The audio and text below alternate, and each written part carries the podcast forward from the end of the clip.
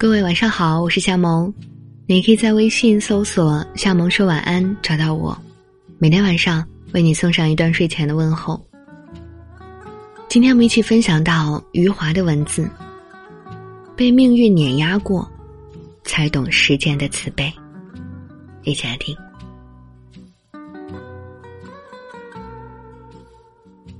没有什么比时间更具有说服力了。因为时间无需通知我们就可以改变一切。最初我们来到这个世界，是因为不得不来。最终，我们离开这个世界，是因为不得不走。以笑的方式哭，在死亡的伴随下活着。作为一个词语，活着。在我们中国的语言里充满了力量，它的力量不是来自于喊叫，也不是来自于进攻，而是忍受，去忍受生命赋予我们的责任，去忍受现实给予我们的幸福和苦难、无聊和平庸。人是为活着本身而活着。而不是为了活着之外的任何事物所活着。人类无法忍受太多的真实。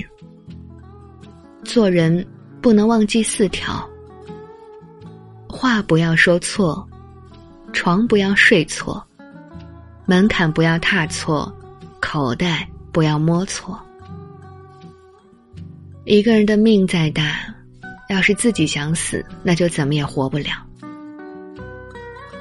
生的终止不是一场死亡，死的意义不过在于重生或永眠。死亡不是失去生命，而是走出时间。做人还是平常点好，争这个争那个，争来争去赔了自己的命。像我这样说起来是越混越没出息，可寿命长。我认识的人一个挨着一个死去，我还活着。作家的使命不是发泄，不是控诉或者揭露，他应该向人们展示高尚。这里所说的高尚，不是那种单纯的美好，而是对一切事物理解之后的超然，对善与恶一视同仁，用同情的目光看待世界。检验一个人的标准，就是看他把时间放在了哪儿。别自欺欺人，当生命走到尽头，只有时间不会撒谎。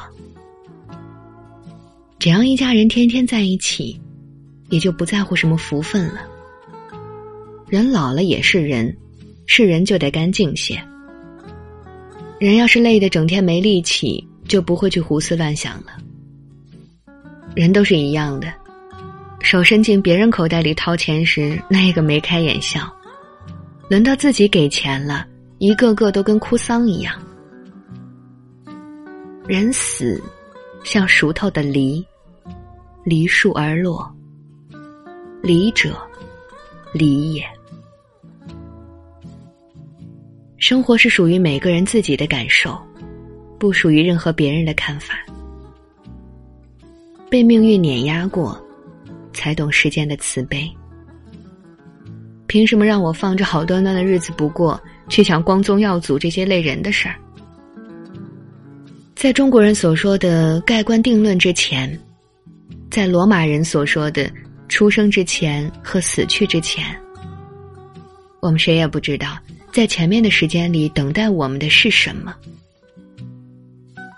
只要人活得高兴，就不怕穷。